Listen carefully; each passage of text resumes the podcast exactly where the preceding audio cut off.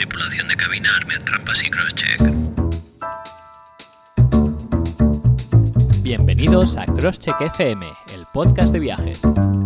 Cada mes un nuevo episodio en tu podcatcher favorito y en crosscheckfm.com. La tripulación de este podcast somos Patri Pablo de Flashpackers por el Mundo y Gemma y Pau de Where Journeys Begin.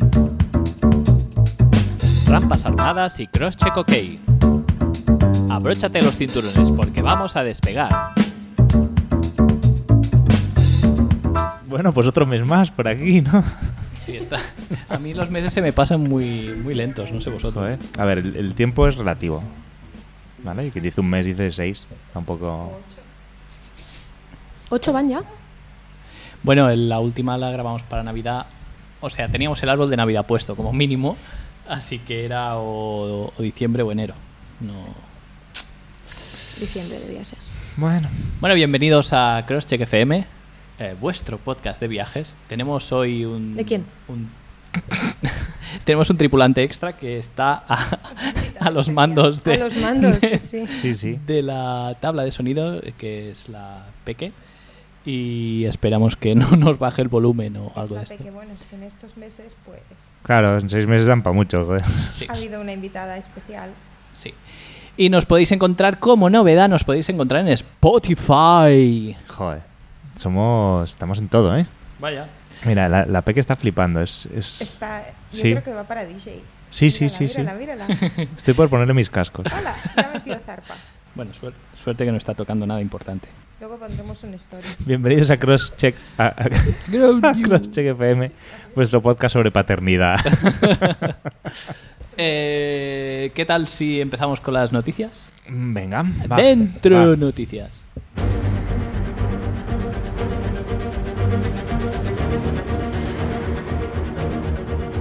Primera noticia. Arabia Saudí pone fin a las restricciones de viajes sobre las mujeres y les otorga un mayor control familiar. Esto es... Bueno, que ahora las mujeres podrán viajar sin tener que pedir permiso a sus maridines. Están locos, Toma ¿eh? ya, van a, a tope. Están locos. De hecho, la medida revolucionaria es dar pasaporte a cualquier persona mayor de 21 años. A cualquier persona. Sí, antes eran solo animales o cosas. Y Animales ellos, joder.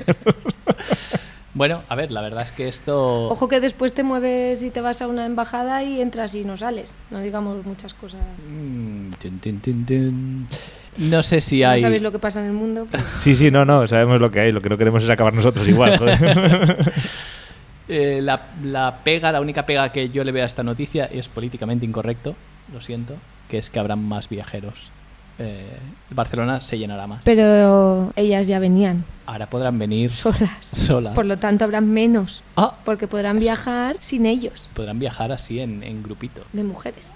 Bueno, Pues esta es, la, esta es mi noticia. Bueno, un intento de, de darle lo que. Iba a decir lo que se merecen. Sí, claro que pues es, sí. es que es que se me están pasando muchas cosas por la cabeza y todas son políticamente incorrectas. Entonces No, yo voy a, bueno. a recoger cable. Un ole por ellas que van consiguiendo lo que, Sí, claro. lo que todas ya tenemos en otros sitios. No sé. Una cosa lógica, al final. Bueno, pues eh, yo también quería comentaros Venga, una relaciona, cosa. relaciona. Eh, hablando de Arabia Saudí, pues vamos a hablar de, de la Meca. De la Meca para los jubilados británicos. que como todos sabéis, es Benidorm. Toma ya. Pues bueno. Bailando pajaritos por aquí. No, no, es que eso era, eso, eso es lo que quería comentar. O sea, el concepto clásico que tenemos de Benidorm es del yayo, bailando siempre igual las mismas canciones, etcétera, etcétera. Pero parece ser que a día de hoy el problema que están teniendo en Benidorm son las noches locas de mm, alcohol, sexo y drogas. Y es que la noticia no, no tiene desperdicio. O sea, eh, hay gente que han entrevistado y, y cito textualmente, es que es bestial, uno de los yayos mm, de setenta y pico años, la frase que dijo fue, mm, no esperaba ver a Darth Vader teniendo sexo. O sea, me parece es que ya solo eso. ¿Eso como pasa en concepto. Benidorm? Eso pasa en Benidorm, que sepáis. Eh, fans de Star Wars, si queréis ver a Darth Vader follando, iros a Benidorm. Pero luego, otro punto, una señora de 60 años que, bueno, que traía coca mm, en un inhalador para el asma lo Mejor- pasó Mejor que debajo de la peluca. Eso bueno, sí, esa también era buena, podríamos haberla puesto. Pero lo más cojonudo es que la tía lo pasó con sus, con sus huevos gordos. Llevaba una camiseta puesta en la que, no lo voy a decir en inglés porque no sé pronunciarlo, pero la traducción es puta cocainómana. O sea, una señora con una camiseta que ponía puta cocainómana ha pasado cocaína a venidor dentro de un inhalador. Que- Tenemos la mejor policía del mundo. Es que los británicos deben ser muy. ¿no? Son tan rectos que esto no, lo- no consumen.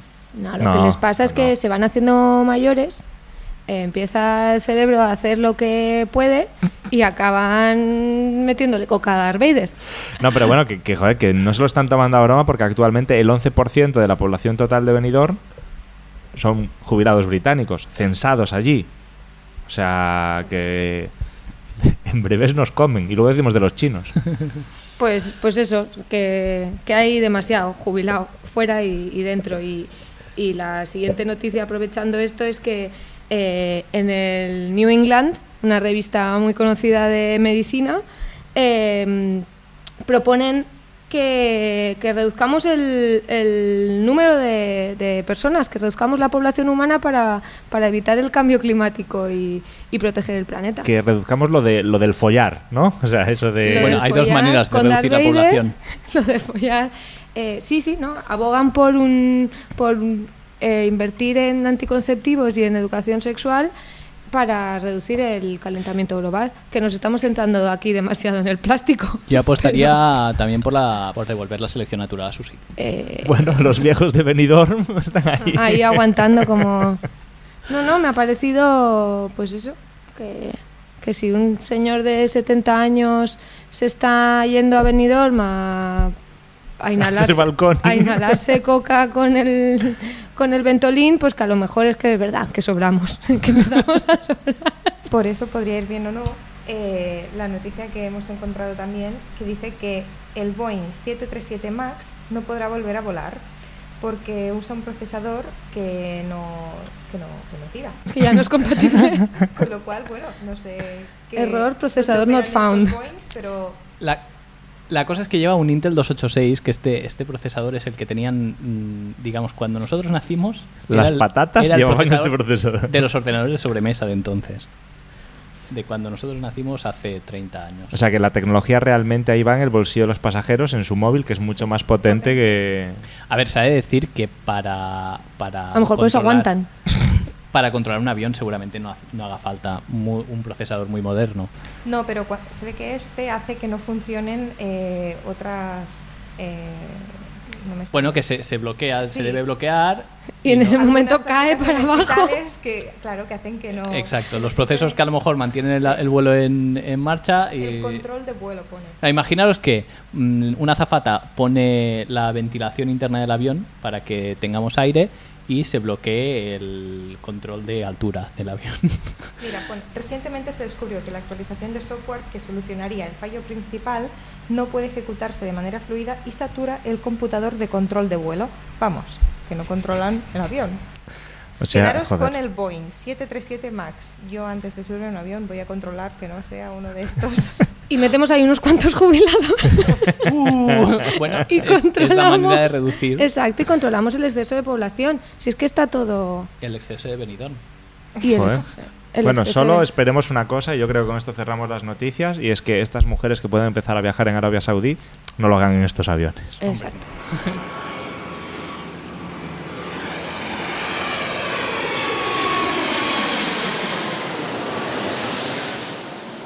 Bueno, pues el país de, este episodio no nos vamos tan lejos como el episodio pasado.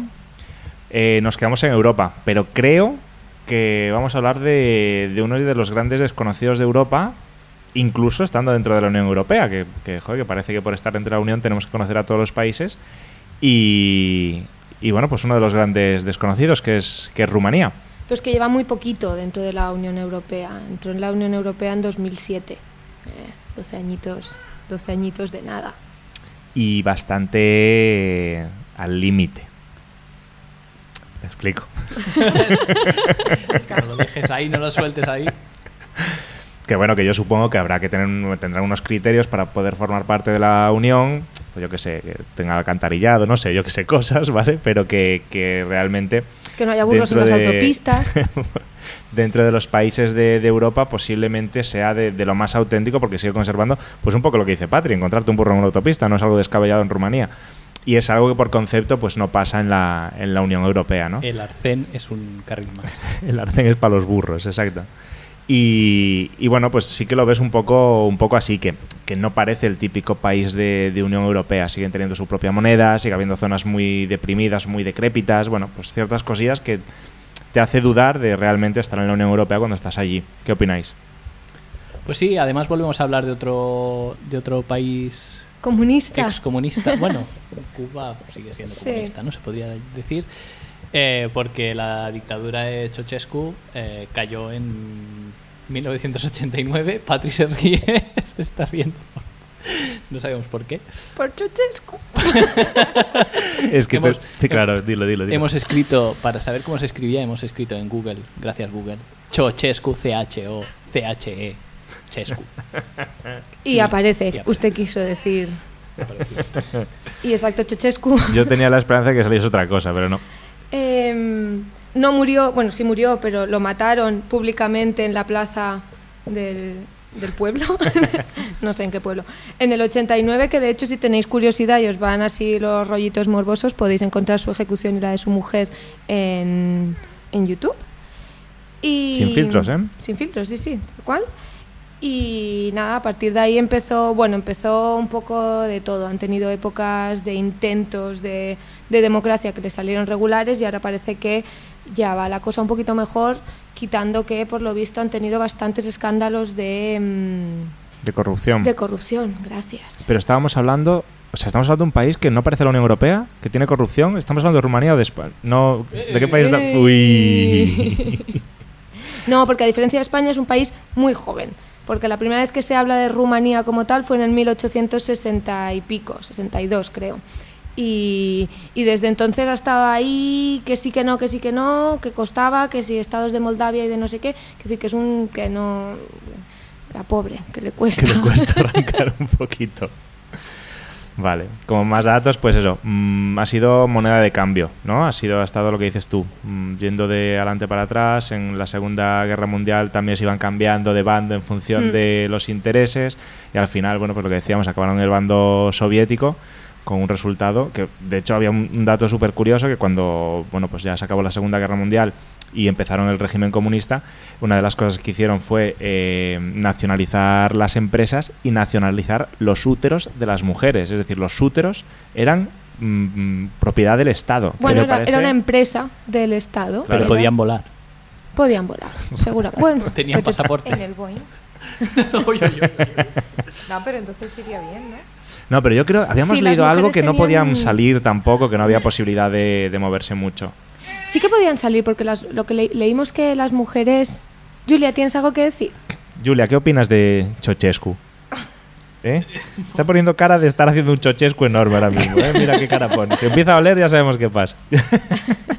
Pues que eh, tenían la obligación de tener hijos para el país, para repoblarlo y para dar, dar trabajo. Y, bueno, trabajadores.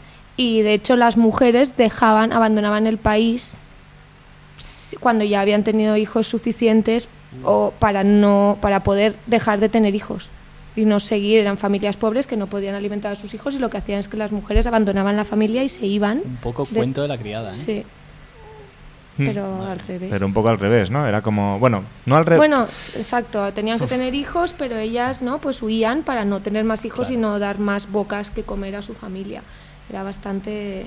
Pero bueno, eso ya está resuelto y ahora es un país casi desconocido para la mayoría de europeos y por eso os traemos algunas rutillas que se pueden hacer principalmente en coche, que es como las hemos hecho nosotros, pero su- eh, modificables seguro que hay transporte público. Bueno, y hablando de transporte, 17 aeropuertos tiene Rumanía, ni más ni menos. Usan tres. Y tiene 17 aeropuertos. Es como La- España, es como España con el AVE. Más o menos. Es, es como, serán aeropuertos como los de Castellón. Pero tiene 17. Los, a ver, evidentemente los que más funcionan son los de Cluj, que fue el que volamos nosotros, Cluj-Napoca, y el de Bucarest. y el de Bucarest. pero 15 más Lo tienen uno en Timisoara. en Timisoara, exacto. Nosotros volamos allí para ir a Budapest. Mm, Vale. Sí, bueno, fue una historia, ya, ya os la explicaremos un día. Ah, es- Ah, por ejemplo, hoy, que puede ser un... pues venga. Volamos a Timisoara para ir a Budapest y alquilamos un coche. Y volábamos de noche, llegamos allí a las 2, 3 de la mañana, 1, 3, venga. Y no, no había ninguna empresa de alquiler de coches en el aeropuerto abierta a la hora que... y to- aunque lo sabían, ¿eh? que íbamos a llegar a esta No, hora. Pero te has saltado lo importante. Nos tenía que estar esperando nuestro, nuestra furgo para cogerla e ir hasta, hasta Es- Budapest. esto es lo que digo, que las empresas de coches estaban cerradas. No, y entonces... pero es a raíz de que a nosotros nos tenía que esperar una furgoneta y como no apareció, dijimos, bueno, pues alquiler de coche. Y es ahí que estaban cerradas. Y Bueno, todavía seguimos en el aeropuerto de Timisoara. Sí, pasamos, Bueno, es que- pasamos la noche sí, nueve allí. personas en el aeropuerto, ocho o nueve personas en el aeropuerto, Joder.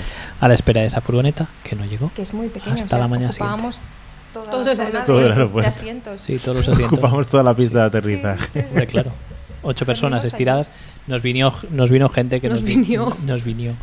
Gente a taxistas, de hecho, que nos llevaban a Budapest, pero bueno, el precio no, no, no nos compensaba. Así que al final eh, esperamos a la mañana que abrieran y cogimos la furgoneta para hacer, no sé si eran tres o cuatro horas hasta Budapest, Bueno, para un fin de semana. Pues nuestro servicio de, recogida fue funcionó muy bien. Nosotros Sí. cogimos un, un- alquilamos un coche. bueno que, que Que- como que dato, era- mm, el precio del alquiler de coches en. Rumanía es de broma. O sea, compensa, aunque sea por el humor, al final del viaje prenderle fuego, incluso con lo que dejas de fianza. o sea, Con un móvil de, de estos de almeja dentro. Bueno, es como en Sofía. Cuando fuimos a Sofía, alquilamos un coche y nos costó muy, muy barato, ¿no? Eh, Nosotros yo Pero recuerdo que, que Tres euros fueron, al día. fueron en total, con seguro a todo riesgo, más 10 días de coche, 160 euros, incluyendo el seguro a todo riesgo. O sea, podíamos reventar literalmente el coche y, y estábamos cubiertos. ¿Era Transrom o algo así, la empresa de alquiler? Nosotros usamos siempre rental cars. Ah, coger rental cars. Publicidad. Eh, bueno, mientras tanto yo explicaré que nosotros cogimos una otra furgoneta en Bucarest que teníamos que devolver en Cluj-Napoca y también la cogimos, éramos éramos muchos ese viaje, éramos eh, nueve personas también y es, esta sí que ya, aunque llega- llega- llegamos a las 4 a las 5 de la mañana a Bucarest, al aeropuerto, nos está esperando súper, súper bien. Y eh, recuerdo que la misma empresa cuando alquilabas el coche eh, tenía opción a chofer y el chofer no sé si eran 8 euros al día o así. ¿Qué? Porque no cabía dentro de la furgoneta, sino porque ya la Era un llenábamos. chofer, ¿o qué? Era un chofer enorme. porque ya iba lleno. Nosotros cogimos a través de Rentalcar Classwagen, escrito con K y doble S, Classwagen con W, y funcionó muy bien. Lo podemos poner luego link en, En el link, sí. en Instagram. Porque además está en diferentes ciudades, Bucarest, Timisoara, eh, Cluj, Targumure, Sibiu. Y el coche, la verdad es que súper bien. Un Volkswagen estaba genial. Ruedas de Un invierno. Golf, ¿no? Sí, un Volkswagen Golf que súper bien. O Súper sea, bien, ruedas de invierno, muy bien, muy nuevo, bien. Toda la información que os podamos dejar así de datos prácticos os dejaremos en las notas del programa, en el blog de Crosscheck. Exacto. Y eso, nos vinieron a buscar al aeropuerto de Cluj a las 3 de la mañana también. Nos estaban esperando con una furgoneta, nos llevaron hasta donde cogíamos el coche, cogimos el coche para ya irnos a dormir al hotel y a la mañana siguiente salir. Lo que hacemos para volar barato. Ya te digo. Bueno, no, fueron... teníamos, mm, no bueno, teníamos mucha los, opción. los vuelos baratos, los que hemos visto, son con Wizz Air. Y sí que es cierto que cuando lo cogimos nosotros, lo cogimos con poquito tiempo, ¿eh? Y la diferencia de volar a, a Cluj-Napoca o volar a... mm, Lo diré. Bucarest. A Bucarest. eh, era, era muy pequeña, pero si lo miras con tiempo sí que puede llegar a haber hasta 100 euros de diferencia por billete eh, y sale un poquito más barato el de, el de Cluj. Pero como nosotros hicimos ruta por, por Transilvania, pues bueno, era el que mejor nos quedaba para la, la ruta. Bueno, ¿le damos un poquito de caña Venga, esto? vamos Venga, os traemos cuatro rutas para hacer en coche, dependiendo de los del tiempo que tengáis. Son totalmente combinables si tenéis más de dos semanas, diría yo. Y, y son ruta por Transilvania, ruta por los pueblos fortificados, la ruta de la zona sajona, ruta por las iglesias de madera de Maramures y ruta por los Monasterios. monasterios de Bucovina. Así que Transilvania quizá, que es, empezamos, que Sí, es la que quizá mira. la más... Es nuestra ruta que hicimos hace ya hace 10 años. Toma ya. Eh, como hemos dicho, bueno, llegamos de noche a Bucarest y de ahí directamente sin dormir. Fuimos directos hacia Sinaya, visitamos el monasterio y de Sinaya también visitamos Pelej y Pelisor, que es el... el- bueno, ahí, ahí está el castillo de Pelej que es chulísimo. Impresionante. Desde fuera es muy bonito y desde dentro también mucha madera, bueno. ¿Puedo dar un, un dato friki del, casti- del, del palacio? Que son muy bordes en la entrada. Aparte de Nah. eso, Dale. ha sido el primer edificio europeo en tener ascensor Y electricidad. Uh, y calefacción.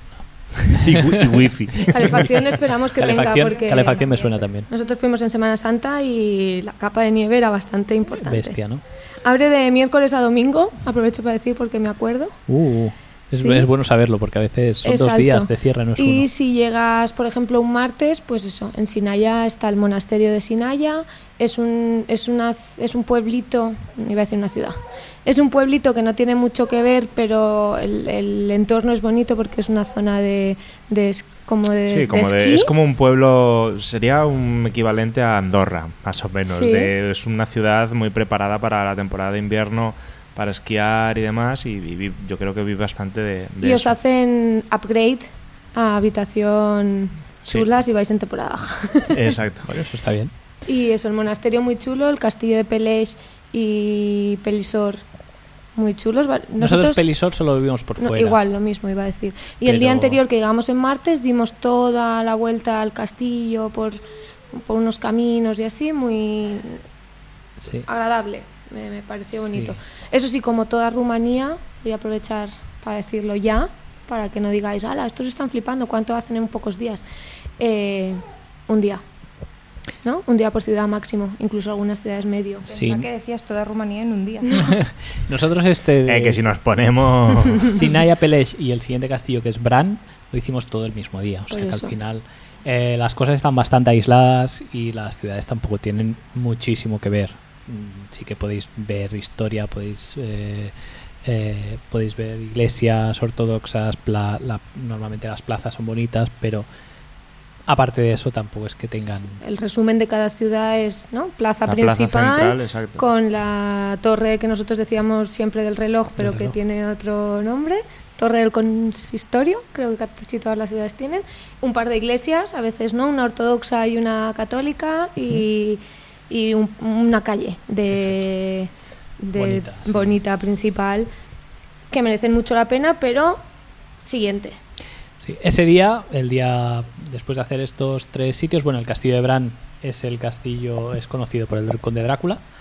Eh, lo- nosotros lo acabamos en Brasov. En Brasov eh, es una ciudad también, es bastante grande y bueno, tiene también un paseíto y lo que dice, lo que dice Patri, ¿no? Una plaza y un- la iglesia negra. La iglesia negra, la iglesia... Además tiene, es curioso porque tiene, está eh, como en un valle, bueno, tiene unas montañas justo al lado y hay un cartel del- con el nombre de la ciudad a lo Hollywood, A lo Hollywood. cartel de Hollywood. Es curioso que se Eh, ilumina es el Hollywood de. Rumanía, está clarísimo. Sí, Exacto. sí. Y se puede subir en se puede subir en teleférico hasta el cartel y dar una vueltecita por arriba eh, con unas vistas bastante bonitas de, de la plaza central, que de hecho es la plaza que se ve y las vistas deben ser desde ahí en la guía en la Lonely Planet de Ujú. Rumanía. Sí. Nosotros a, esa, a ese trayecto de- del camino añadimos Rasnov, que tiene una ciudadela que se sube también en, en teleférico o andando. El teleférico era de pago. Y Y no pagamos. sí, subimos en teleférico. ¿Ah, sí? Estamos que lo tiramos. son billetes. Eh, y que además, si os gusta así meteros entre, entre las cosas más típicas, más que nos llama a nadie como turista, tenía un, un barrio gitano que llamaba mucho la atención, muy pintoresco, Mm. con unas, ¿no? unas casas de madera, los niños jugando... No sabemos si, si somos bienvenidos, ¿eh? pero ahí está. A mí me pareció curioso. Bueno, vosotros paseasteis sin problemas, ¿no? No, no nos bajamos del coche. Ah, vale. Eh, vale. Ha sido la pincelada racista del programa. Yo no he dicho nada. Eh, de Brasov, eh, nosotros recomendamos ir hacia Sibiu. ¿Vale? Vosotros me parece que hicisteis una variante. Sí, porque nosotros veníamos de Sibiu. Ah, lo hacéis al revés. hacíamos al revés. Yo creo que Brasov es un buen punto para empezar la ruta de las iglesias fortificadas, que hablaremos después. Eh, camino a Sigisoara, pero si no, también si estás haciendo Transilvania, se puede ir a Sibiu, que es una ciudad que merece mucho la pena. Pues en el camino de Brasov a Sibiu, es, o al revés, está la carretera esta, que es La Trasfagarasan, esta misma, que es una carretera ¿no? panorámica muy bonita de montaña Y, y complicadilla. y que hay que mirar si que está abierta. ¿no? Sí, bueno, no la abren durante todo el año, porque de hecho nosotros fuimos en Semana Santa y deben de tenerla abierta en unos 3, 4 meses al año, no mucho más, porque el resto del año está nevada y cuando decimos nevada es que la carretera desaparece por completo. Y, y bueno, nosotros en Semana Santa solo pudimos hacer 4 de los 90 kilómetros de trepidantes curvas que hay a lo largo de toda la carretera. Y bueno, la verdad es que fue también una experiencia. Yo fue uno de los motivos por los que quería ir. A mí me gusta mucho conducir, entonces, pues eh, uno de los motivos del viaje para mí era la, la Transfagarasam. Pudimos hacer esos cuatro kilómetros y llegar hasta la base donde está el teleférico, que les encantan a los rumanos los teleféricos. Deberían de hacer un, un bono. Una ¿Bono teleférico? Una T10 de teleférico. De teleférico. Exacto. Y es un teleférico mm, que además joder, da un poquito de, de impresión. Son cuatro kilómetros de, de montaña hacia arriba y subes hasta, hasta el Balea Lake, que la verdad merece mucho la pena. Estás allí, sabes que debe- estás encima de un lago, tienen además una iglesia de hielo, tienen un bar de hielo, tienen bueno, una Claro, serie de nosotros lo cosas. hicimos en invierno, nevado, Claro. carretera cerrada, totalmente cubierta de, de nieve. El teleférico va sobre un valle de nieve y llega a un- una explanada de de, nieve. nieve. nieve, nieve, nieve. o y el lago lo sabéis porque... os Vimos fotos. no, de hecho en verano creo que es una, En verano es un una lago- zona de incluso sí. de- con barquitos y cosas, o sea, es un lago de, de ir a pasar el verano y de ir a pegarte un, un baño. No sé cómo estarán las temperaturas. El retiro. Exacto, sería como el retiro de Rumanía, por ejemplo. Esa que oís de lejos es Julia. eh, que está dándolo todo. que está dándolo todo, está, claro. Está participando de nuestra conversación. De hecho, del, del lago, si, si queréis ver un poco cómo es cuando no está nevado, hay una cuenta de Instagram, Clicaventura, que está justo, está justo ahí. Si no está, prácticamente acaba de volver. Está justo ahí viajando, quieres decir, en- ¿no? No en es que viva en... No, Vale, exacto, vale. Está, está de viaje por, por Rumanía. Si no está justo ahí ahora mismo mientras grabamos, está, es- debe estar acabada de volver. Y, y una de sus. Una de su, su última foto, de hecho, es el Balealac y es un lago impresionante que, si no me equivoco, a pesar de que esté ahí ahora en, en agosto o haya estado en julio, aún queda un poco de nieve. Qué chulo. ¿No? Sí, muy chula la foto, muy recomendable. Pues ahí queda la recomendación. Y Sibiu, Sibiu también merece una mañana, o una mañana con una, sí, para, Sí. para la hora de comer o así. Tiene la plaza, a mí me encantó muchísimo la plaza, la Piata Mare, la plaza Mm. mayor. Eh, y tiene un paseo. Tiene un buen paseo. La, la verdad es que tiene varias. Dentro de las, para ser de las ciudades de Rumanía, comparado cuando lo piensas ahora en la distancia, es de las que más cosas, ¿no? Tiene la, la Piazza Mare, la plaza grande, la plaza pequeña que le queda detrás. Tiene la torre del consistorio, que nosotros le llamamos torre del reloj, que se suben las escal- los escalones hasta arriba. Hay un señor abajo que te explica un poco. Y arriba está la maquinaria del reloj que sigue funcionando desde hace no sé cuánto. Y las vistas son muy bonitas desde arriba, aunque los cristales están un poco sucios. Y luego Desde aquí un llamamiento a lavar, limpiar los no cristales. cristales, ¿no? ¿No? ¿En la torre? Eh, ¿Arriba no, de te, todo? te debes confundir con Sigishoara. Sí, puede Ah, ser. vale, vale. Mm. Puede ser, sí. Porque no sé si subimos, no sé si subimos tú y yo. No, Bueno. Subimos a la de. A la Sigishoara seguro. Sí. Luego hay una iglesia ortodoxa bastante grande. El paseo por la, por la ciudad es bastante agradable. Tiene una calle de tiendas que las casas antiguas son, son muy bonitas, de colores pastel. Tiene toda la muralla, ¿no? que se podía caminar por encima de la muralla. Y tiene un restaurante que se llama Sibiul Beki, que es joder, maravilloso. Es, es. Joder. Bueno, yo ahí mm, salí rodando. O sea, pedimos un plato que no sé si es típico de este restaurante en concreto o de Sibiu en concreto, que se llamaba Bolsa del Pastor. Y era una bolsa hecha con filetes de pollo a la plancha, rellena de carne hiperespeciada, con más carne. Mm, Lo ponían en el plato, le echaban mogollón de salsa de queso y luego la, la polenta frita. Sí. O sea, te comías eso y... Para sobrevivir toda la semana, claro, todo el invierno. Fácilmente. Sibiu lo más característico es que tiene las, las ventanitas. En los tejados. Sí, es muy guay. A mí me, me llamó mucho la atención que los tejados tienen unas ventanitas en forma de, parecen ojos. A mí me recordaba la peli de los aristogatos. No sé si- sí. Es muy guay, es muy chulo. Parece que te estén todo el rato observando. Y algunos parecen que tienen como si fuese, eh, no sé si es el cristal, es como si fuera un ojo, una Sí, pupila ¿no? y el tal. iris, así, sí. Sí, Es- son las ventanas de ojos de gato de allí. Sí, típicas. son muy típicas y, y son muy bonitas, obviamente. Yo creo que es una de mis ciudades favoritas de, de Rumanía. Sí. Sí. Sí, posiblemente... Como ciudad, sí. Sí. Sí, porque se sale un poco de, la estructura típica que hemos dicho, aunque, bueno, mm, bastante parecido, de plaza central y simplemente eso y luego el resto tiene más que ver. Sí que es cierto que si te sales mucho de ahí, bueno, pues te encuentras un poquito lo que en el resto. Y igual da para un poquito más de tiempo que el resto de ciudades, pero bueno, que, que tiene, tiene más chicha que el resto, por lo menos esa es la, la sensación que me llevé. Incluso de cafés y así. Compite un poco con Sigisoara, ¿no? En cuanto a cafés y en cuanto a... Bueno, claro, nosotros fuimos hace 10 años y hace 10 años no había esta, a lo mejor tanta, no vimos, no vimos tanta cafetería ni. ¿En Sibiu? No No. recuerdo. Ah, nosotros No, sí. Bueno, A lo mejor en Sibiu sí, pero en Sigishoara ¿No? Sí, nosotros sí. mm, No había No, demasiado. yo creo que en Siguishoara, en la plaza, sí que había, Sí, en la plaza sí. pero no recuerdo mucho más. Y Sigishoara es el siguiente y último punto, digamos, de la ruta. De Es, Transilvania, es sí. un pueblo medieval.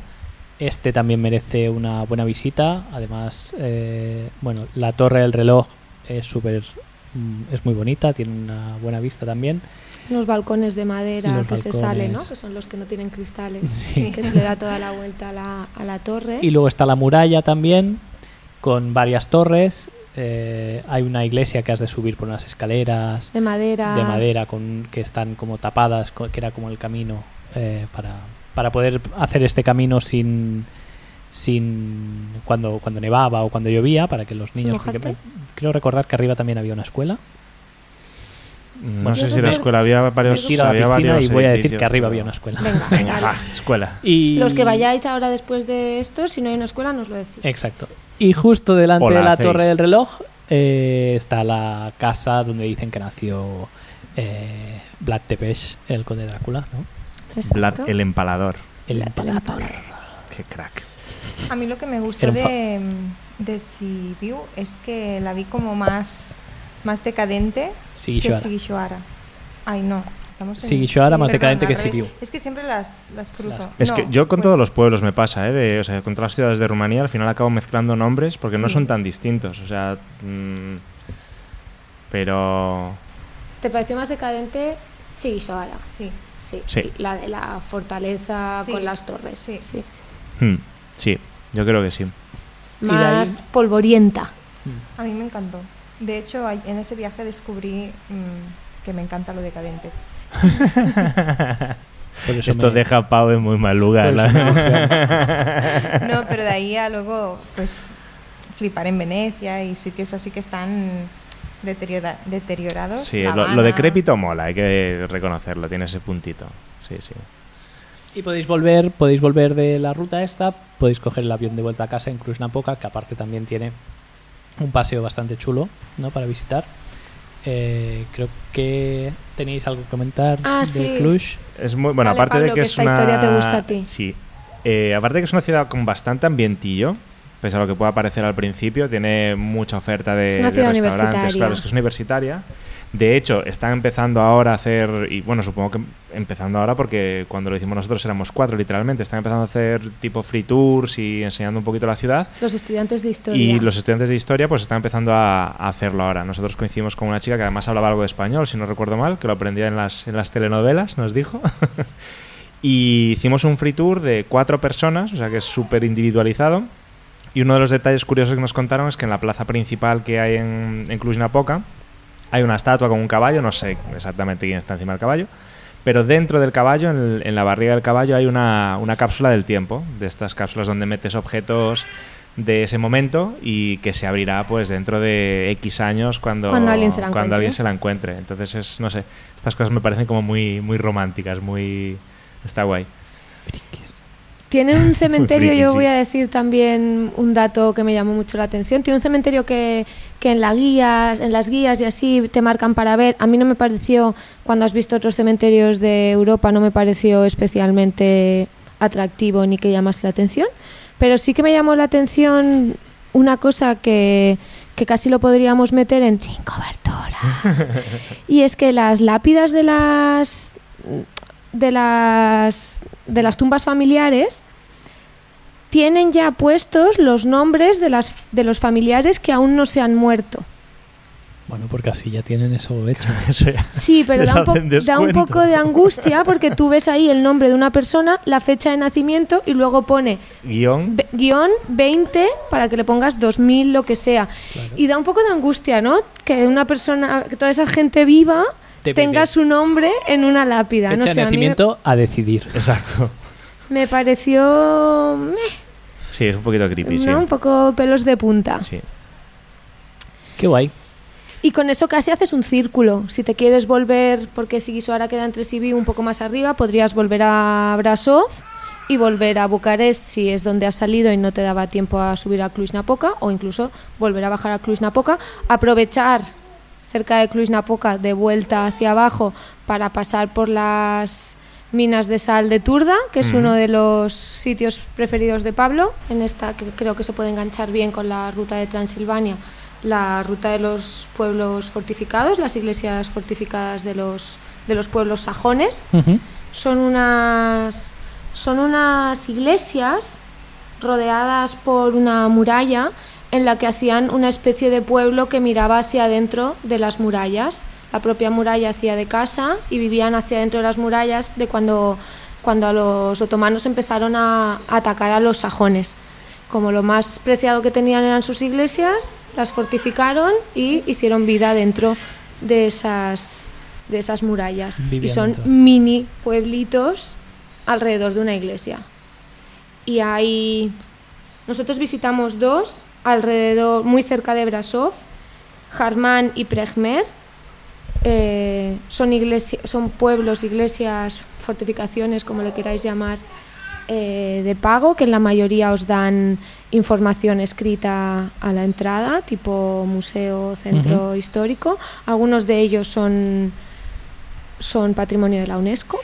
Hmm. Y merecen mucho la pena, si podéis, si no tenéis vértigo, subir a, las, a los campanarios por las escaleras de madera. Incluso teniendo vértigo, que tengo un vértigo que me muero y subía como una cabra para arriba. Lo pasaste peor tú que yo, me parece. Así Después que- nos acercamos hasta Biskri, que además es un pueblito muy rural, con cabras, que se llega por un camino sin asfaltar y que también merecía mucho la pena. que no os embauque, si vais, una señora mayor. ¿Fue ahí? no fue ahí. ¿No fue ahí? Bueno, pues cuando Uh. lleguemos a ese pueblo os contaré la historia de la señora mayor. Y entonces se puede dormir en Sigishoara, porque queda entre medio, para seguir al día siguiente a Biertrán, que es una es otro otra, otro pueblo fortificado un poco diferente, más grande, más castillo, que tiene unas vistas bastante impresionantes, y Almaví, Donde hay una vieja, cabrón. Ahora sí.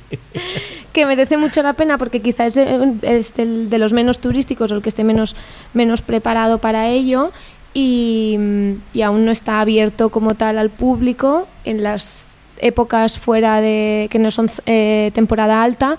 Hay que volver a bajar al pueblo hablar con Simona que tiene la llave. en la casa 123 y volver a subir con la llave para poder entrar Esto es ya información que no sale en las guías. ¿eh? No, no, esto, o sea, lo de pedirle la, la llave a Simona. Y es que Patri confundió a Simona con otra persona. Y por eso decimos lo, digo lo de la, la vieja. El caso es que una vieja nos Mamá. embaucó, nos embaucó pens- y nosotros pensamos que era la que tenía la llave. Una señora mm, súper mayor, que iba con una escoba y demás. El caso es que Patri... Le Era una bruja. Era una bruja. Le pareció eh, buena idea decirle a la señora que se subiese en el coche con nosotros. La tía nos empezó a guiar, nos metió por un camino de cabras con el coche de alquiler, yo pensando, vamos a destrozar el coche. Llegamos arriba de toda la montañita donde estaba la, la iglesia fortificada y resultó que no, que no era ella la que tenía la llave. Nos dijo, no, no, esperad a Simona, yo me subí aquí porque me vengo a limpiar una tumba al cementerio. y nos Oh, dejó con cara de idiotas. Y ahí está la señora aprovechándose de los turistas desvalidos y despistados para que la suban al cementerio. Solo sube al cementerio cuando van turistas y puede engañar. Todo esto en perfecto rumano. Bueno, en mi el perfecto, rumano, que sabéis que yo hablo claro. todos los idiomas. Claro, Y Sí, de sí. ahí, después de que Pablo me dijese que no vuelva a hablar con viejas desconocidas, nos alargamos hasta eh, Medias, que es una iglesia fortificada mucho más grande, que aún está en uso, tiene una escuela dentro y está en medio de la ciudad, no es tan rural, pequeñita como el resto, pero llama mucho la atención porque siguen haciendo, haciendo vida allí. Y lo mismo, de allí podríais subir a Cluj o hacer la vuelta hacia abajo, hacer Sibiu y volver a Bucarest. Si hubieseis venido desde ahí, necesitaseis cerrar la rueda. Nosotros tenemos ganas de volver a Rumanía para hacer estos pequeñitos, porque hemos hecho, hicimos la ruta esta que os hemos explicado antes y nos ha quedado todos estos pequeños pueblos, ¿no? Y la, la- la Rumanía a lo mejor más rural. Hmm. Hombre, vale la pena. Sí que es cierto que una de las cosas que... Porque mm, yo voy a ser sincero también, hubo cosas que me decepcionaron bastante y cuando llegamos de vuelta del viaje la sensación era un poquito agridulce. Y era porque yo me esperaba que en lo que eran los trayectos de punto A a punto B el paisaje se disfrutase. Y no es algo especialmente mm, bonito de ver. O sea, mm, había zonas que sí, zonas además Bajando de nevadas y Sinaya. demás, bajando de Sinaya, decir, exacto. digo, hay zonas de bosque. Sí, Sí. esas zonas valían la pena. La Trasfagarasan es bonita, bajando Sí. de Sinaya es bonito, pero después es verdad que hay muchas zonas Hay que muchas son zonas muy que nosotros... industriales, ¿no? Sí. Fábricas. Yo creo que fue eh, más al principio del recorrido, bajando desde Cluj, llegando hasta Alba Julia, que luego os hablaremos también Ah. un poquito de esto. Eh, esas zonas era como más industrial, más... Pues eso, te encontrabas una nave industrial en medio de la nada a un lado de la carretera, como muy abandonado, muy... No sé, era, era puro feísmo. No, sí. El feísmo gallego El llevado feísmo a gallego, no sé si lo conocéis, os invito a que investiguéis sobre el feísmo gallego, pero era bastante de ese estilo. Pues otra de las rutas que no es tan fea de hacer en coche es la ruta de los monasterios de, de Bucovina. Esto está más al este, está al este de Transilvania. Al norte hace frío, son, son, es montañoso. Y, y bueno, la, la ruta en coche es muy bonita y aparte de los hay cuatro monasterios o cinco para visitar que tienen frescos por fuera, están pintados por fuera en vez de estar bueno por dentro también, pero Y, y te hago una pregunta, porque esto lo comentasteis antes y nosotros no lo vimos. ¿Cómo los conservan estos frescos? Porque si están además a la intemperie, hay... un pequeño pe- tejadito, pero realmente no. Pero no aún te así, sé- tiempo de Rumanía, por muy, muy pequeño tejadito que se tenga. llama repintar. Usaban pinturas de calidad, Claro. no eran made in No eran China. Titanic. A mí es que fue una cosa que antes cuando, cuando estuvimos mirando fotos y dijiste que habéis hecho esta ruta, me sorprendió el pensar, joder, se ven súper bien conservados y el clima allí no es como para que las cosas se conserven tan bien, algo pictórico. No Mm. sé, era por si tenías algún dato sobre cómo... Re- realmente yo en estos monasterios los visité hace 20 años Igual ya no hay co- pinturas. con, mi abuelo, que me llevó de ruta por Rumanía. Y, Pero cuenta, no, y dilo, va, realmente. venga, cuenta el porqué, cuéntalo. Cuenta la historia, va, cuéntala, va, va. Pues la verdad es que yo fui a Rumanía a... Bueno, yo de pequeño tocaba el violín y mi abuelo se, se empeñó en comprarme un violín en Rumanía.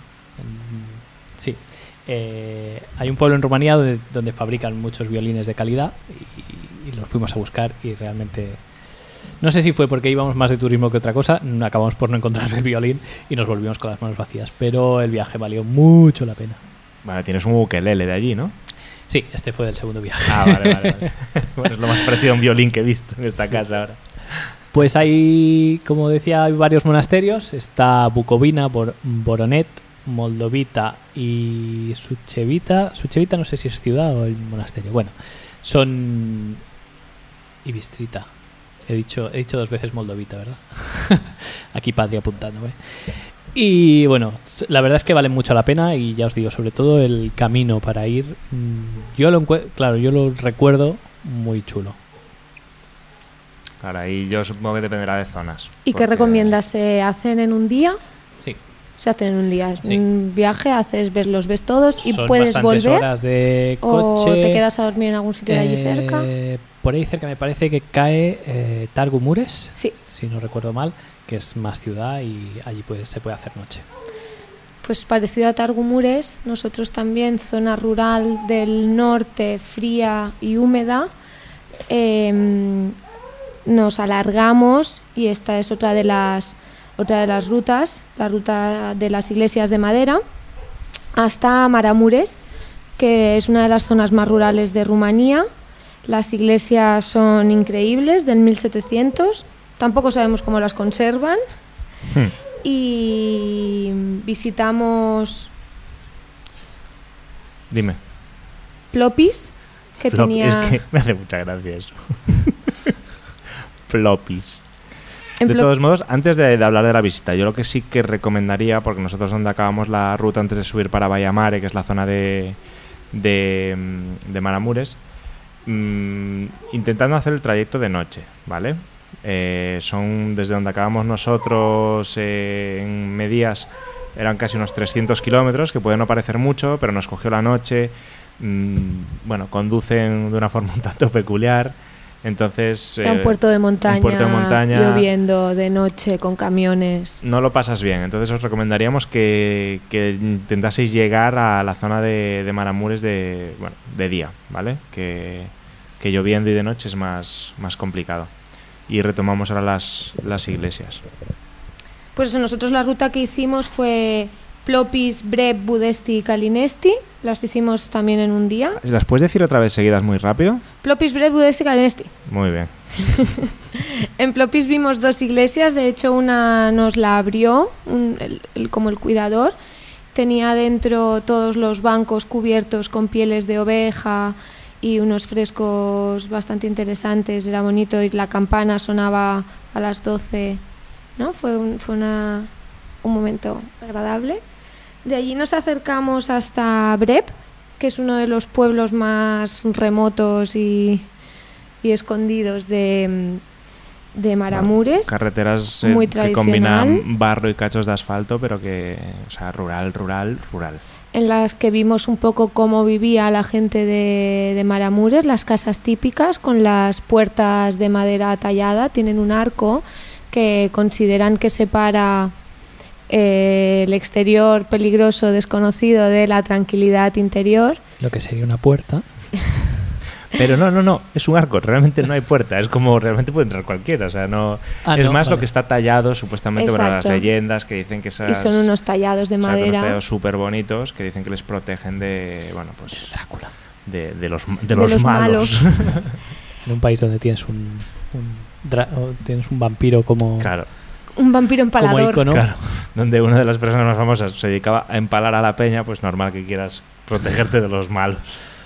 Y, mm, y otra cosa muy curiosa que también vimos allí, que también llevan haciéndolo desde la Edad Media, es que en las casas donde hay una mujer casadera ponen cacharros de cocina. Ollas, mm, sartenes, cucharones colgados por la puerta para llamar la atención de Atraer. los... Es el equivalente De los al, jóvenes- al, al Tinder de la Rumanía rural. El típico Tinder con un cucharón. Exacto, es el Tinder de cuchara, lo llaman allí, me parece. No, no estoy muy seguro.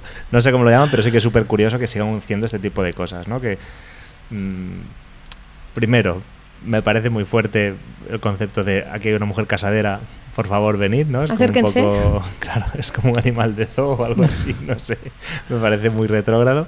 Pero sí que es cierto que es, bueno, cuanto menos curioso. No sé si a día de hoy sigue siendo práctico, si siguen usándolo en la práctica o si simplemente es algo tradicional y que ya no se le dé la, la importancia que realmente podía tener en un pasado. No lo sé. Pero bueno, que por lo menos lo- que lo siguen haciendo, seguro. Y vimos unas cuantas casas con todo el ajuar de, de cocina afuera y, y era, muy curioso.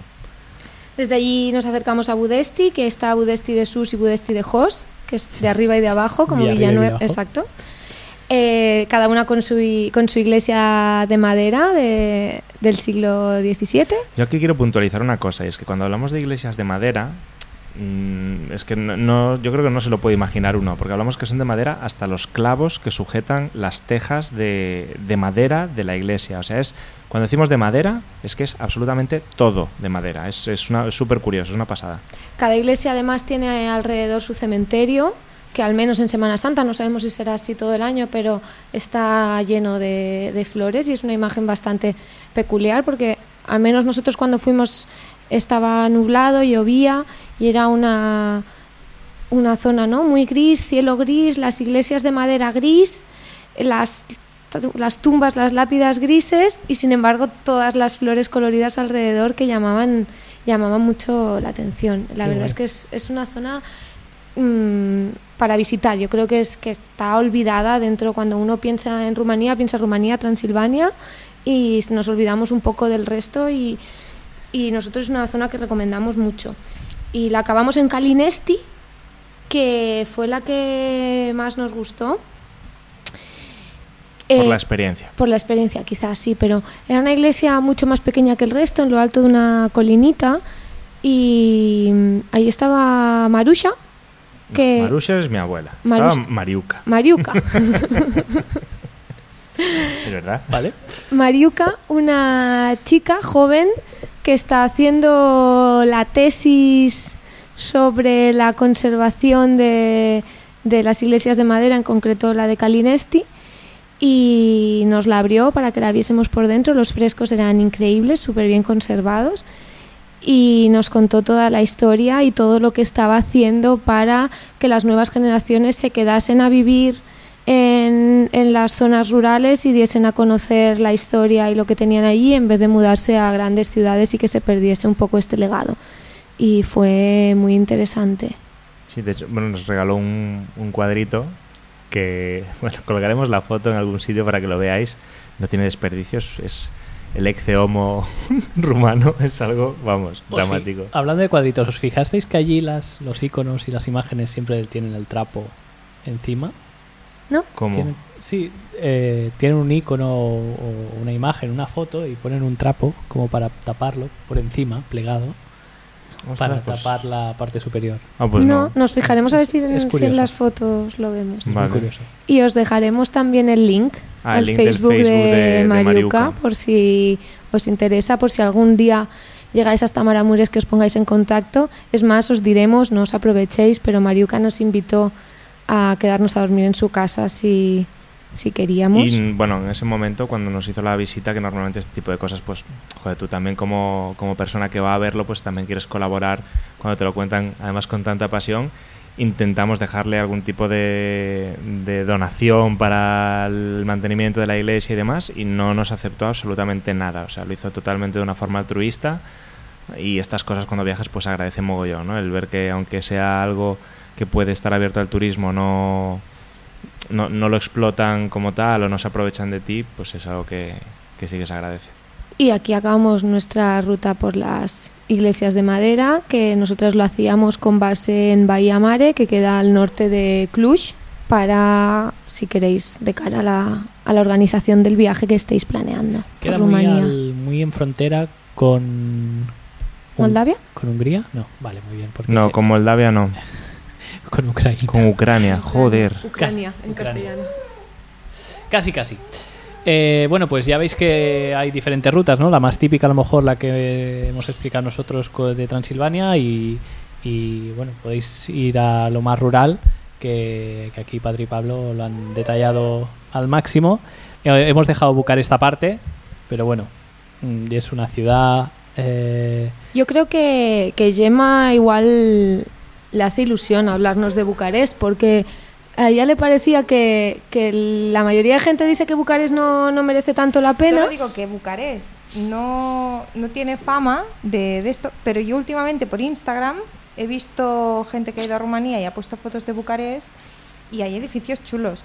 No me preguntéis cuáles, no tengo ni idea, pero bueno, Hombre, yo supongo que, que a medida que se vaya volviendo más turístico y teniendo en cuenta que es la capital, también es cierto que la irán, la irán cuidando un poquito más. Y, y bueno, pues lo mismo que en los pequeños pueblos o ciudades que hemos ido comentando, que estaba la plaza central y un poquito el entorno, pues posiblemente la capital, siendo capital, Yo creo, hagan eso más grande. yo creo que Bucarest tiene el problema de que al ser un país excomunista, la ciudad es, eh, bueno, pues tira a, a esta, a este Esta este- diseño, ¿no? sí, a esta esta estética. estética. Y esta estética al final no deja de ser gris, con líneas rectas, muy, mm, Ya. no sé, muy austero, ¿no? Y al final, pues no es muy llamativo. Pero hay mucha gente que disfruta del brutismo este Sí, sí, no, no digo soviético. No. Y, y también nosotros siempre hablamos de paisajes, de experiencias, de, de sitios que visitar, de sitios donde comer, pero hay mucha gente que visita museos. Y nosotros no somos así, justamente nos hemos juntado dos parejas que no somos muy museeras, pero que habrá gente que si lo que busca es visitar museos, probablemente en Bucarest sea donde encuentre una oferta un poquito mayor. Aparte tiene mucha vida nocturna y, y bueno.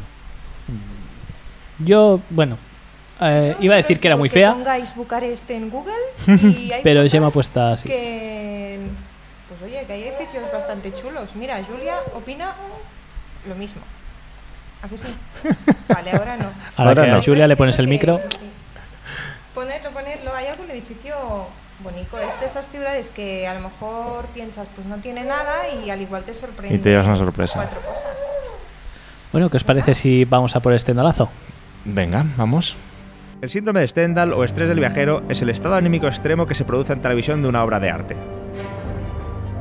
El estendalazo del mes. Bueno, pues aquí voy a comentarlo yo, ¿vale? A mí, mm, ya lo he dicho, Rumanía no fue el país que más me ha encantado de los que, de los que hemos visto, pero sí que ha habido una cosa que me ha llamado un mogollón la atención y me ha flipado, y son las minas de sal de, de Turda.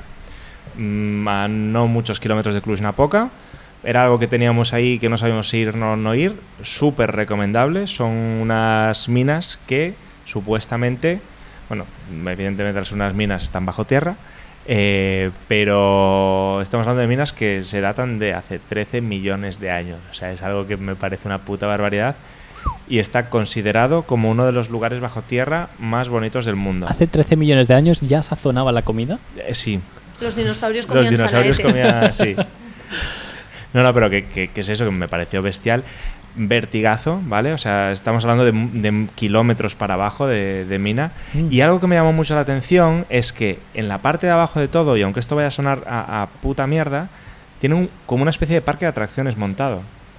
En la parte de abajo de todo, que tú puedes pensar, Dios mío, es que rompe por completo la Sí. estética de... Está súper bien integrado.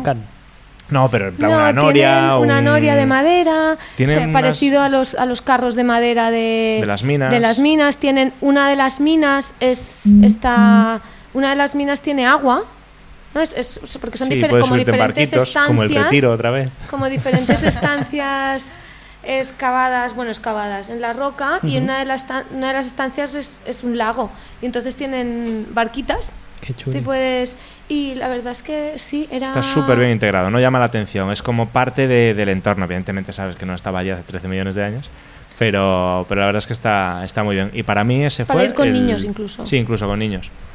Incluso si de alguno te cansas, lo puedes tirar de ahí de arriba, que era un. Pablo. Bueno, hombre, yo qué sé, aunque no sea el tuyo, da igual, ¿no? Pero, Es lo que hay. pero para mí ese ha sido el estendalazo de, de Rumanía. Qué guay. Qué Para guay. mí, sin duda, las, las iglesias de, de madera de Maramures. Yo el mío ya lo he dicho antes, me impactó mucho lo deteriorado, pero en plan bien. No sé, creo que también era uno de los primeros viajes que hacía así a un sitio que fuera un poco más diferente de... Exótico. No, pero bueno, había estado, había viajado poco hasta la fecha, entonces yo creo que me impactó lo bonito y, y recuerdo quedar fascinada con lo deteriorado. Que o no sea, era de la Europa tengo rica, ¿no? fotos de, de paredes, o sea, hice, es, fueran allí hice mis primeras fotos de paredes y postureo puertas. Y puertas. Pero que ahora están tan de moda, yo lo recuerdo en ese viaje, así que... Bueno, pues yo, yo, bueno, yo también lo he dicho, ¿eh? Sibiu y yo creo que en contra de lo que dice Pablo, el paisaje a mí me, me gustó mucho. Vamos fuera y lo hablamos. Vamos fuera y lo A las 5 nos quedamos. Pues pasamos al siguiente a la siguiente sección.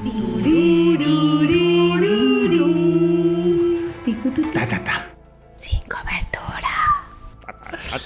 Pues aquí rumaneada para, para un cacho. Pero. Bueno, yo diré que de Europa, si tuviésemos que decir el país más místico, más, más, sí, ¿no? Que, que da más repelusillo.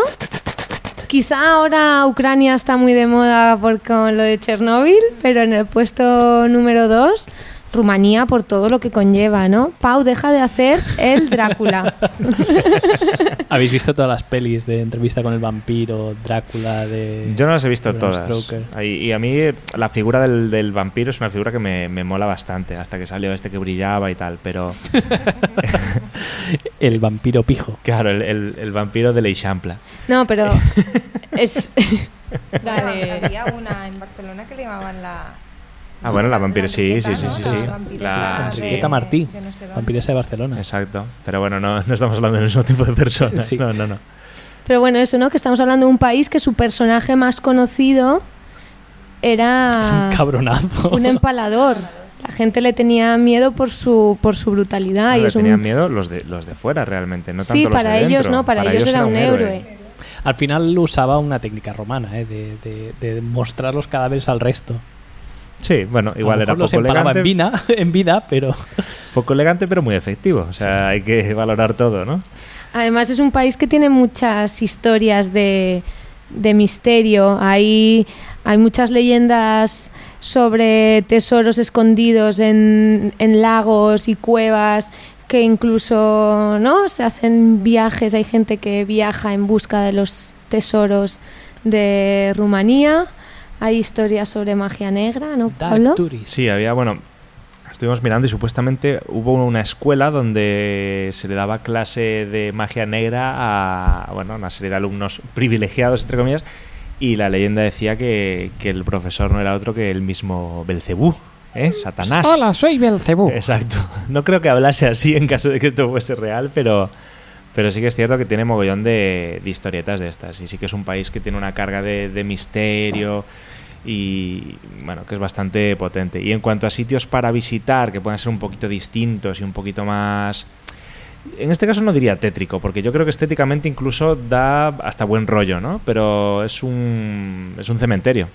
El cementerio de Sapanta, que está en Maramures también, que ya os hemos recomendado que, que vayáis. Carpanta.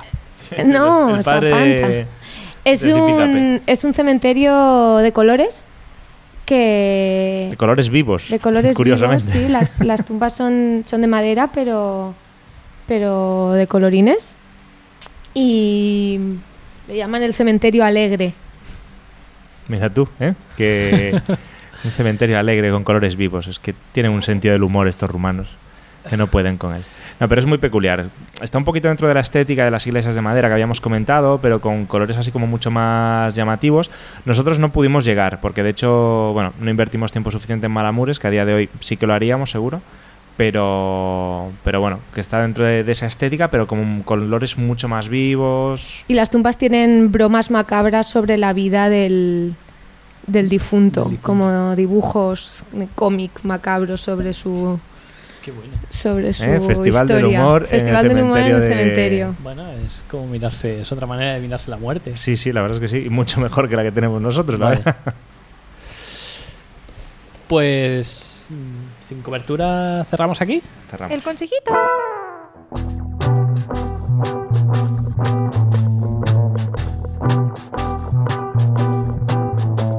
Yo en el consejito, sin irme aún de Maramures, que como ya habéis visto que nos ha gustado mucho, diría que le dediquéis más tiempo. Ese es mi consejito de, de Rumanía, que no os centréis solo en Transilvania. Buen consejo, buen consejo. Y Eh, también eh, aconsejas visitar Bucarest, ¿verdad? No, eso tú. Eh, yo podría aconsejar, aconsejar. A ver, no es un consejo, pero el tema de la conducción y las carreteras, el estado de las carreteras no sería lo óptimo. Eh, sería muy parecido a lo que podríais encontrar en Cuba, bueno, carreteras con poco mantenimiento, que además ellos mismos conducen por el arcén, adelantan como pueden en el hueco que hay entre un coche y el otro, si hace falta. Adelanta Bueno, como puedas, eso era una película, ¿no? Así que bueno, el consejito es ir con cuidadito. Bueno, pues yo voy a, a comentar mm, un par de cositas.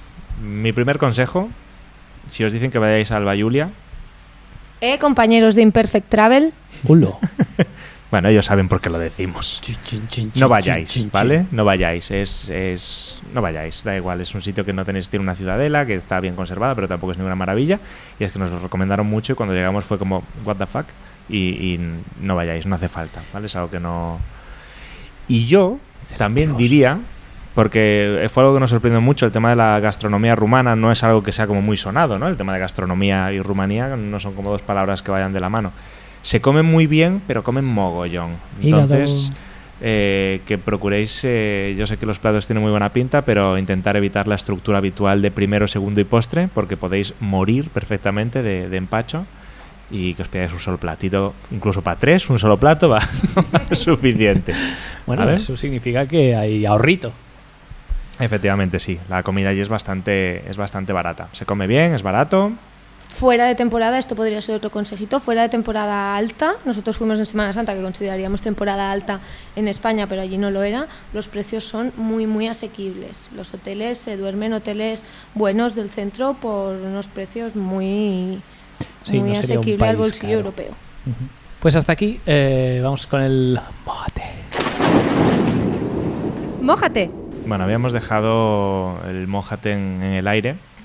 Como hemos tardado seis meses, pues la gente tampoco ha colaborado, no le hemos dado mucho bomba a esto, así que vamos a contar un poquito nuestras pequeñas anécdotas. Recordaros que el último mojate os preguntábamos cuál era eh, en los viajes que habéis hecho el peor sitio en el que teníais que en el que habíais ido a, a un baño público en uno de vuestros múltiples viajes.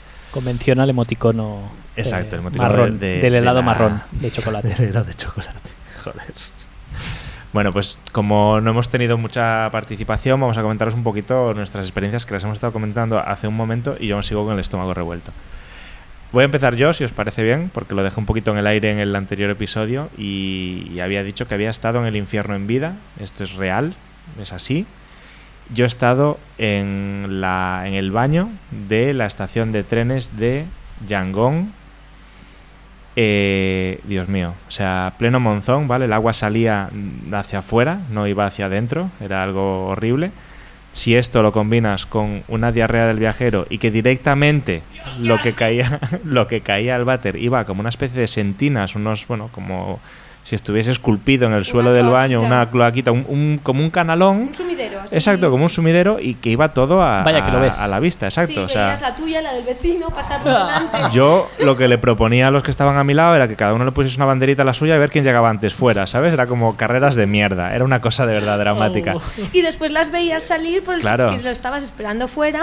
Esperándome veías a mí, salir- no a la mierda, hay que Exacto. matizarlo. Si tú estabas esperando al cagador No al cagarro. fuera, te encontrabas primero al cagarro y después al cagador porque Bueno, salía por el Pero así ya sabes si sale o no.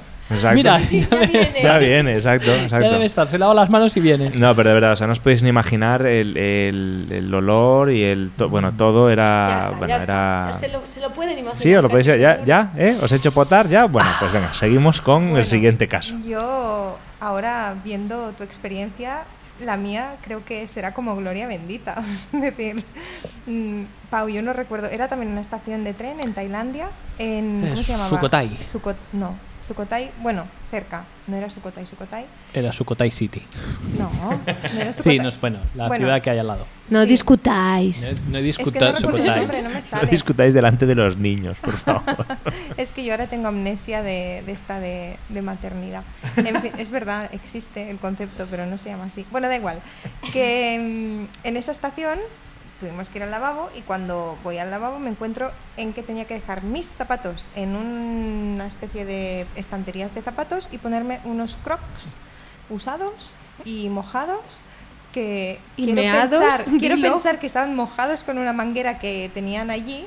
Súper higiénica, por cierto. pero tal como vi el panorama, mm, Me meé encima. volví al banco de la estación y pensé, ya lo haré en el tren y espero que el del tren sea mejor. Lo malo es que estaba el vigilante ahí que vigilaba que, te- que no entrases con tu, con tu calzado. Por eso tuve que... Hostia, pues yo qué Yo queréis que os pasé, diga, yo eh? pasé con mi calzado. No sé cómo. ¿Preferías tu calzado o preferías tu planta del pie? Porque yo en, en Birmania, en el lago Inle, en uno de los monasterios en los que te deja la barquita, entras a- llegas a la puerta del monasterio, te quitas los zapatos para entrar descalzo, respetuoso, y si quieres entrar al baño, el baño está dentro. Así que entras al baño descalzo. A esos baños de agujero, descalzo. Y luego ya sales y te pones tus zapatos y sigues tu camino. Yo tengo mucho aguante, ¿eh? Sí. He llegado a estar 12 horas sin ir a hacer un pipí. Puedo aguantar. Cuando veo esas cosas, aún puedo aguantar más. Yo, ¿qué queréis que os diga? O sea, yo estoy poniéndome en la misma situación pensando que lo mío había sido muy jodido, pero yo prefiero lo mío que iba con mis putos zapatos. Y que con una pinza en la nariz. Claro, Estabas tío. entretenido, veías carreras. Ya, bueno, pero aún así, quiero decir, yo no, no toca mi, ni mi pie unas crocs que están ahí, ni el suelo de un sitio donde la higiene es, mm, no sé, mamá. no sé qué es la higiene allí, pero, pero ni de coña. O sea, yo por lo menos iba con mis zapatos. Fue Pero asqueroso. en el viaje de Birmania hubo mucha caca porque yo eh, me caí hasta las rodillas en un sumidero. Sí, cuando leáis en la guía, y esto, bueno, fuera de- del país que estamos tocando, cuando leáis en la guía de, de Birmania que cuidado con las alcantarillas y los agujeros por la calle y demás, no es una broma. Patri se cayó en un charco de mierda hasta las rodillas. Pero bueno, vamos a, a volver para atrás y creo que, bueno, no sé si Pau tiene que contar alguna anécdota de... Y es que aparte de las áreas de servicio de, de Francia, que los lavamos también de Es unido, verdad, joder. mm, no, la de Sukhothai yo creo que es la que supera. Sí, es bastante top. Bueno, pues entonces lo que hacemos es lanzar la, de, la del próximo episodio, sea cuando vaya a ser. Y bueno, pues la vamos a... Es un poco lo opuesto a esto, porque si estamos hablando de, de, de culos, comer. vamos a hablar ahora de, de bocas. Eh, queríamos preguntaros cuál ha sido vuestra peor comida en un viaje, eh, vuestra peor experiencia gastronómica, de decir, yo esto no me lo puedo comer, ya sea porque os da asco, porque es muy picante, porque sabe a el suelo del infierno, por lo que sea. Porque ese animal no se come. Por ejemplo, no sé, un perro. se Por-. ¿Sabes qué animal te dan? Por salubridad. Exacto, que, que tú digas, hostia, no he, no he podido, no he podido y, y bueno, queremos que a ver si nos podéis contar un poquito vuestras anécdotas y nosotros compartiremos las, las nuestras también con Y a ver si os vosotros. mojáis de verdad esta vez y os hacemos un poquito de propaganda, que nunca está mal. Pues ahí queda. Ahí queda la pregunta en el aire. Bueno, también tenemos que darle un poco de cuerda a esto, porque si tardamos ocho meses en aparecer, Bueno, Pues pero de la aquí a la próxima espera. vez no tengas un hijo y entonces ya hablamos. apuntaros, queridos oyentes, apuntaros en la agenda para de aquí seis meses contestar al mojate. Capítulo de Navidad. Tenéis unos Ahí cuantos para, meses para para, para- diciembre, enero, contestar. Pues bueno, ya vamos acabando, ¿no? Eh, nos queda eh, explicar nuestros planes a corto plazo. A muy corto, A además. muy corto plazo, dentro de cuatro días, tendremos las maletas listas para volar a Vietnam. Uh, Uh. qué ganas que tengo Del de- día 9 al día 31. Y bueno, como siempre, Por solo si tenemos el a vuelo. Exacto. Por favor, publica esto cuando volvamos de vacaciones. No, pero sí que es cierto que mm, mm, no tenemos, bueno, como siempre, tenemos el vuelo, tenemos las dos primeras noches de hotel y tenemos un poquito la idea de lo que vamos a hacer. Queremos hacer una ruta por el norte de unos 400 kilómetros en moto, que creemos que es la idea más sensata, sabiendo que hay un monzón, mm, por puertos de montaña. Eh, entonces, igual no es que el podcast se haga dentro de ocho meses, igual que por lo menos con nosotros nunca se vuelve a hacer. Igual morimos, ¿vale? Pero nos van estas cosillas que le vamos Sabiendo a hacer. que habláis el 80% del, cap- del episodio, pues este podcast está muerto. estamos jodidos. Si morís, este podcast muere con vosotros. Pasará de ser de dos horas y media a ser de 15 minutos. O lo hará Julia, es otra opción. También es otra opción. para rato cuando no duerme. ¿Y vosotros? Nosotros ah, ya hemos vuelto, de hecho, de, de la Provenza. Ah, mira. Hemos hecho nuestro primer viaje, no, segundo. Segundo, En- viajáis un En montón. junio hicimos el primer mini viaje con la Peque a Le Cinque Terre y ahora volvimos de la Provenza, así cosas suavecillas. Bueno, oye, que se me ocurre a mí, esto no lo habíamos comentado, pero se me ocurre que, que igual, si no hay participación en algunas de las secciones que estamos haciendo colaborativas, que igual se podía meter ahí una sección de viajar con peques, que, joder, es algo que, que podéis vosotros ahora comentar con un poquito más de, de propiedad. Bueno. Si alguien de los instagrameros que viaja con peques y que se dedica también a eso se apunta, se anima y le entran ganas, pues está invitado. Ah, claro. Es buena idea. Muy bien. Y, y eso, y ahora estamos mirando un viaje para, para de aquí un, un mes o dos, pero no sabemos. Procurad que sea un sitio donde no os pongan crocs en la entrada del baño. ¿vale? Solo como... Porque no hay crocs para Julia, es muy pequeña. Ella Tiene pañal. Tiene suerte. Y vosotros, Oye, aparte de. No, que ahora se me ocurre. Pues una opción es llevarte un pañal en la mochila backpacker, flashpacker. Hostia, Y en pues. esos casos, pañal al canto. Yo te digo una cosa, eh, prefiero un pañal que una croc usada. Por eso mismo. Bueno, a ver, esto va mucho en relación con vuestro mm, reinicio del proyecto, ¿no? Bueno, sí, un poquito sí. Podéis estamos- ponerlo en los botiquines. Podemos meter pañales en los botiquines. Estamos ahí porque sí que es cierto que este último año ha sido bastante movido, creo que para todos, ¿eh? O sea, tanto para Pablo y Emma como para nosotros, entre cambios de trabajos, hijos. Nosotros también tenemos un nuevo miembro en casa. Peludo de cuatro patas. Peludo de cuatro patas que también nos ha dado trabajo.